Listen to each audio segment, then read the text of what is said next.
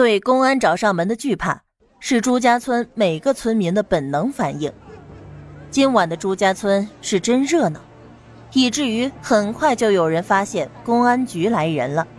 村支书也连忙赶到唐家，火把把院子照得亮亮堂堂的。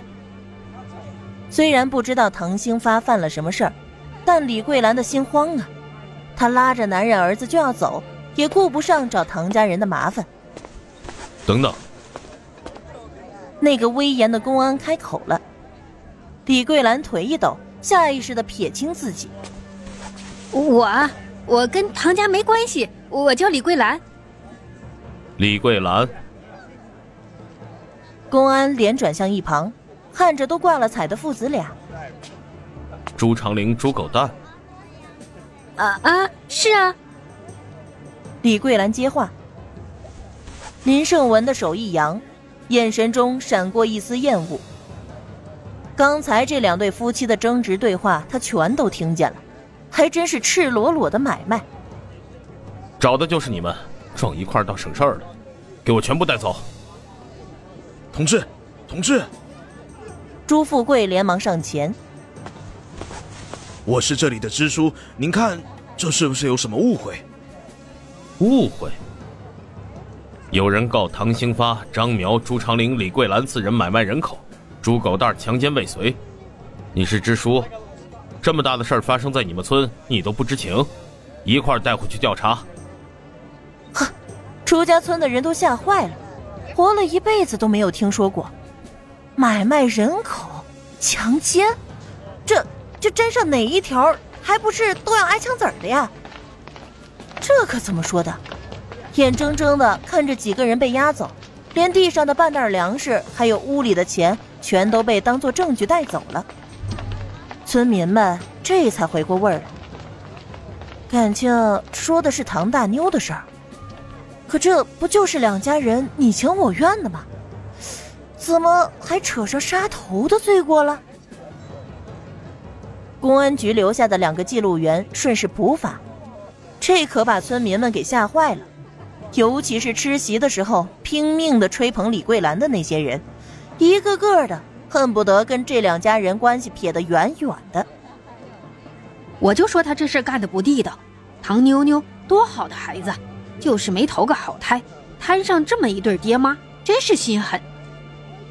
哎呦，这桂兰啊，啥都好，就是啊，一遇上他那傻儿子，这脑子就糊涂了。我当初就觉着这门婚事他不行啊！哎呀，都是一个村的，我不想去，非要死活拉着我去吃席。该说不说的吧，反正记录员的收获也不小，间接证明了唐宁的状告都是确有其事。林胜文也连夜提审几个嫌疑人，很快在惊惧之下全都招认了。天蒙蒙亮，县医院的护士给唐宁换了一瓶葡萄糖，打了个哈欠，回到护士站准备交班。孙鹏看了一眼依然无声息的唐宁，起身跟出去。他啥时候能醒呀？不知道。护士不想搭理，但是又想想他是公安局的。这个病人身体太虚了，还要休养，该醒的时候自然就醒了。说了就跟没说一样。孙鹏揉揉眼睛，转头去上厕所。宿主，你违抗本系统的命令，一意孤行，本系统决定惩罚你。病房内，唐宁动了动眼珠子，根本就不在乎。恋爱万岁系统自从诞生以来，还从来没有受过这样的轻视，当即决定。给这个不知天高地厚的宿主一点颜色看看。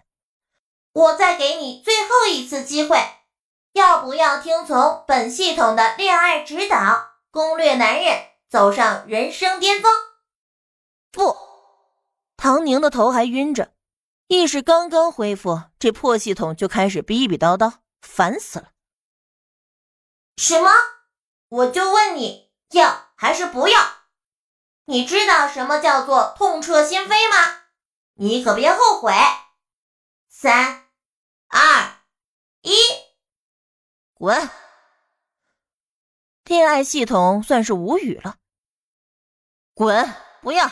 闭嘴！听清楚了吗？唐宁的话音刚落，只觉得脑中安静了一瞬，随即大脑剧痛，似乎有一万根针齐齐的刺向他的脑神经，痛彻心扉，惩罚。唐宁闷哼一声，死死的忍住。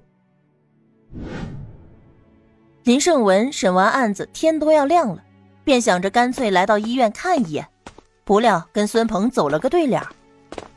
上个厕所。孙鹏没什么可心虚的，他就是撒泡尿。可是对上林胜文，下意识的就是气短。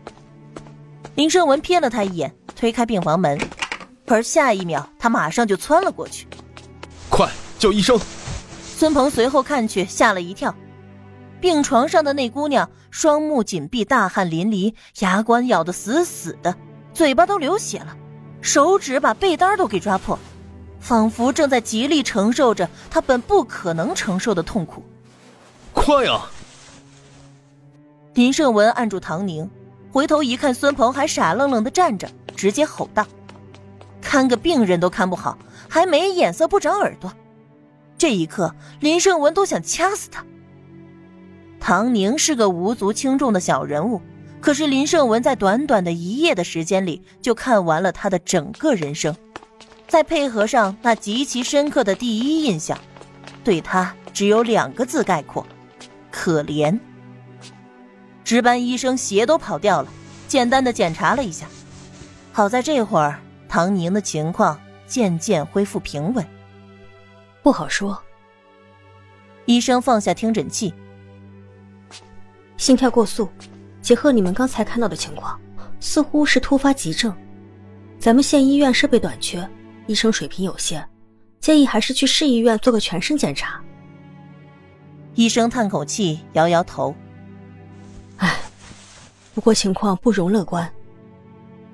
以医生的经验来看。”被单都被抓成这样了，病人的虚汗出的就像是从水里捞出来一样，又是急症。这姑娘凶多吉少。林胜文的眉头皱得死死的，孙鹏也自责的很，而当事人唐宁正在脑海里战斗。这就是痛彻心扉，不过如此。来呀，没别的了，你别藏着掖着呀。你有本事都使出来！哼，不是要惩罚我吗？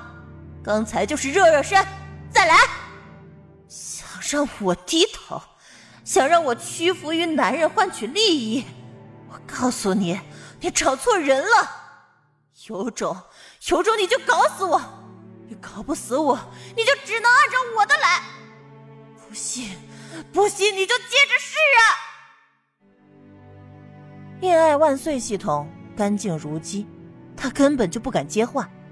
他是没招吗？他是没有别的惩罚措施吗？不，他有。可是再搞，这个宿主就真的要死了。他不敢了。现在好了，一下子没治住，反而把自己给架上去，下不来台了。对于这个不服就干、忙到极致的宿主，恋爱万岁系统是真的觉得扎手啊。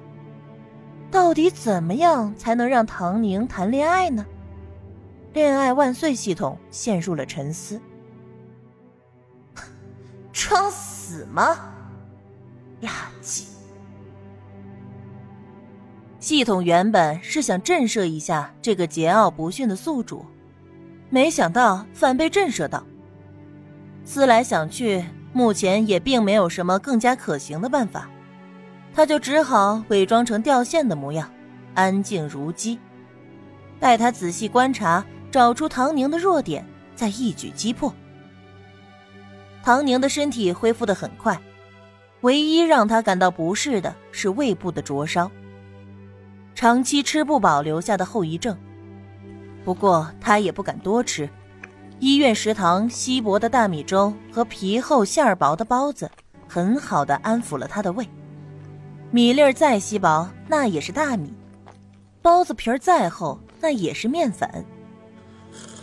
唐宁这具身体往日吃的都是三合面窝头，加了很多的糠，面粉的比例少得惊人，一顿就只能吃半个，咽下去还拉嗓子，吃到胃里也不好消化，常常便秘。他又住了一天医院，赶在林胜文来的档口提出要走。你有什么打算？林胜文也在烦恼这个问题，在他看来，这个小姑娘实在是可怜，就算是伤了人，那也是被逼到了绝境，身体本能的反应。可是以后这个小姑娘要怎么办呢？她也是下过乡、深入过村子的，知道比起法律，这些村里人更加注重的是约定俗成的规矩、人情和同性的利益。唐宁不但伤了人，还告了自己的亲生父母和朱家人。回村之后，恐怕日子过不下去啊！就在他思来想去，怎么也想不出好办法的时候，只听见唐宁说道：“我要回村。”林胜文看着眼前干瘦的姑娘，眼中闪过一丝惊异。都想好了？嗯。我本来就是村里的人，理应回去。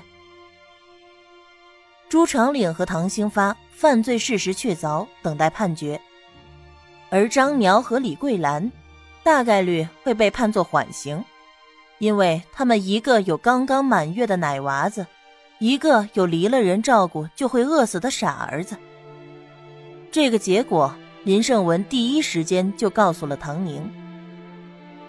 就是还要麻烦林警官陪我走一趟。唐宁请求道。林胜文自然点头。